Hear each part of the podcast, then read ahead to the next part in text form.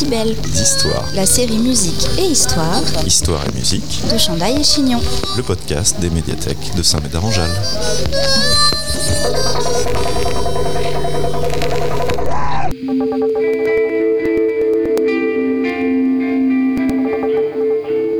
Au sommaire de ce numéro de Décibels Histoire, une icône de la musique, Elvis Presley, celui que l'on appelle aussi le King, un périple nocturne en jet privé, du champagne, du Perrier, un sandwich et du beurre. Salé.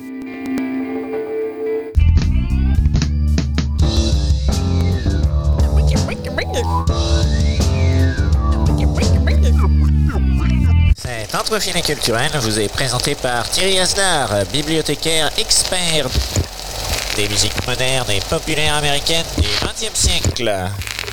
Il y a bien des façons d'aborder l'immense carrière d'Elvis Presley, à commencer par son répertoire musical bien sûr, œuvre monumentale au cœur même des musiques vernaculaires américaines, entre country et gospel, blues et jazz crooner, soul et pop, ou encore rock and roll et rhythm blues. On peut aussi évoquer sa jeunesse et sa relation fusionnelle avec sa mère, ou ses débuts chez Sun Records à Memphis au milieu des années 50. Il y a aussi le lourd dossier du colonel Parker, son funeste manager, ou encore, et dans le désordre, Elvis et le cinéma, Elvis à Las Vegas, Elvis et les femmes, Elvis et les drogues, Elvis et la religion, etc. etc. S'ajoutent à cela les nombreuses anecdotes, plus ou moins délirantes, qui jalonnent sa vie et son parcours. En voici justement une, particulièrement savoureuse, dont le titre pourrait être Elvis et le Fool's Gold Love. Traduction possible, Elvis et la miche dorée des fous. À l'occasion de ses multiples tournées aux États-Unis, Elvis passe régulièrement par la ville de Denver, dans le Colorado. C'est là, dans le restaurant Colorado Mine Company, tenu par le couple Buck et Cindy Scott, qu'il découvre son sandwich favori, le Fool's Gold Loaf. Un sandwich composé d'une miche de pain complète, d'un pot de confiture de myrtille, d'un pot de beurre de cacahuète, d'un demi-kilo de bacon et d'un peu de beurre salé. Je vous en livrerai la recette complète et exacte dans la deuxième partie de ce podcast, mais avant ça, voici cette fameuse anecdote. Une nuit de février 1976, sans doute le 1er février, Elvis Presley accueille deux amis venus lui rendre visite à Graceland, sa célèbre demeure située à Memphis dans le Tennessee. Avec ses invités, le capitaine Jerry Kennedy de la police de Denver au Colorado et Ron Pietrafezzo de la Strike Force Against Crime de Colorado, Elvis finit par évoquer son restaurant préféré de Denver dans le Colorado. Il lui vient alors une envie soudaine et irrépressible de dévorer un de ses fameux sandwichs, Fool's Gold Loaf, spécialité du restaurant en question. Jusque-là, rien de très spécial. Pourtant, Elvis va transformer cette soirée somme toute banale en un périple délirant et par la même occasion donner naissance à cette anecdote savoureuse. Plutôt que de préparer ou de faire préparer ses sandwichs chez lui à Graceland, Memphis, Tennessee, le King sonne son jet privé et s'envole de Memphis pour Denver au Colorado non sans avoir auparavant commandé par téléphone une bonne vingtaine de Fool's Gold Loaf à Nick Andurlakis, le jeune chef cuisinier de ce fameux restaurant. Elvis, Jerry et Ron embarquent donc à l'aéroport de Memphis dans le Lisa Marie, un Convair 880 qui porte le même nom que la fille du King. L'avion rouge, blanc et bleu est équipé d'une salle de bain plaquée or, d'un système stéréo dernier cri, d'une salle de conférence et d'un lit.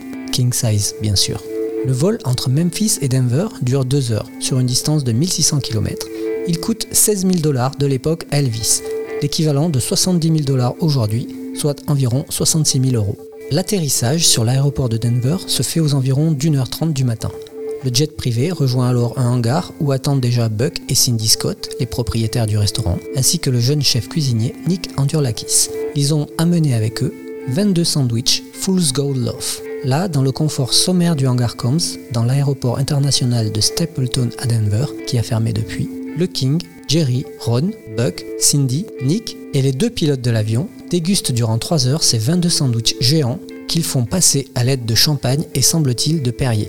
Pour avoir une idée du carnage diététique que cela représente, chaque sandwich Fool's Gold Loaf est prévu pour nourrir 8 personnes environ et équivaut à 32 Big Mac, soit 8000 calories. Ils en mangent 22 ce soir-là à 8, soit largement plus que de raison pour chaque convive. Même pour des gros mangeurs, 3 ou 4 sandwichs auraient largement suffi. Après quoi, Elvis, que l'on imagine parfaitement rassasié, remonte dans son avion et rentre à Memphis sans même avoir quitté le tarmac de l'aéroport de Denver. Cet épisode des sandwichs du 1er février 1976, même anecdotique dans la vie et l'œuvre gargantuesque d'Elvis, contribue à nourrir les nombreux mythes qui entourent le King. Quant aux sandwichs mangés ce soir-là par les huit convives, ils ont sans doute la plus grande empreinte carbone de toute l'histoire du sandwich. Bibliothécaire, spécialiste en rien, Ou presque. intéressé partout. Plus ou moins Chandail et Chignon, le podcast vraiment très intéressant. hallucinant. C'est possible ça? Voici la recette du Fool's Gold Loaf. Pour le préparer exactement comme ceux dégustés par Elvis dans cette histoire, il vous faut une miche de pain français, 450 g de beurre d'arachide crémeux, 450 g de confiture de myrtille, 450 à 500 g de bacon, une demi-tasse de beurre salé fondu. Préparation. Préchauffer le four à 180 degrés. Enduire l'extérieur du pain avec le beurre salé fondu et cuire sur une plaque à pâtisserie jusqu'à ce qu'il soit doré, environ 10 minutes, d'où le nom miche dorée. Pendant que le pain brunit, faire frire le bacon à feu moyen en le retournant souvent jusqu'à ce qu'il soit croustillant, égoutter sur du papier absorbant. Couper le pain en deux dans le sens de la longueur et évider l'intérieur.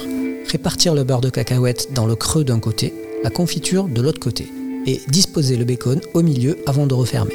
C'est terminé. Vous pouvez trancher la miche en 8 à 10 portions pour vous et vos amis, ou vous seul si vous êtes Elvis. En 1986, le chef cuisinier Nick Andurlakis ouvre son propre restaurant, le Nick's Café, au 777 Sim Street à Golden, en périphérie de Denver, dans le Colorado.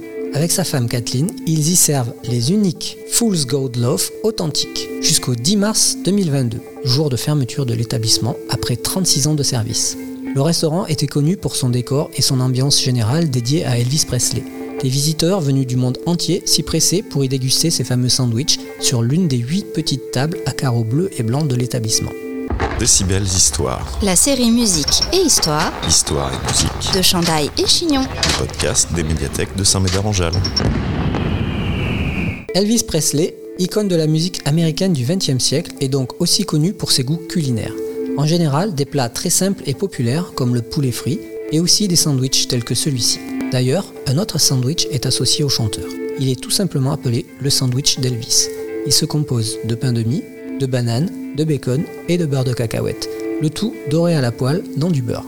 Grâce à Elvis, ces sandwichs sont aujourd'hui mythiques et sont présents dans de nombreux livres de cuisine. Ils font aussi l'objet de nombreux tutos vidéo.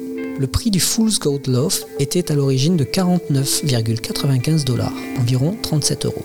Il faut garder en tête qu'il est prévu pour 8 personnes. Son prix atteint aujourd'hui 65 dollars, environ 62 euros, dans les restaurants qui continuent de le servir essentiellement aux États-Unis. À travers cette anecdote, on mesure l'importance de la notion du point de vue, tout comme celle de relativité. Ce qui apparaît fondamental pour les uns peut dans un même temps sembler insignifiant pour d'autres. Si cette histoire avec ce sandwich n'est finalement qu'un infime détail à reléguer dans les notes de bas de page de la biographie d'Elvis Presley, elle se révèle en revanche fondamentale dans toute la carrière et la vie du chef cuisinier Nick Andurlakis. Semez vos envies et cultivez votre curiosité en attendant le prochain podcast des médiathèques de Saint-Médard-en-Jalles. Abonne-toi. C'est comme ça que tu l'avais imaginé? Non, c'est pas top, c'est pas top. Ça c'est moche ça. Ça c'est très très moche. Décibel, Histoires. la série musique et histoire Histoire et musique. de Chandail et Chignon. Le podcast des médiathèques de Saint-Médard-en-Jalles.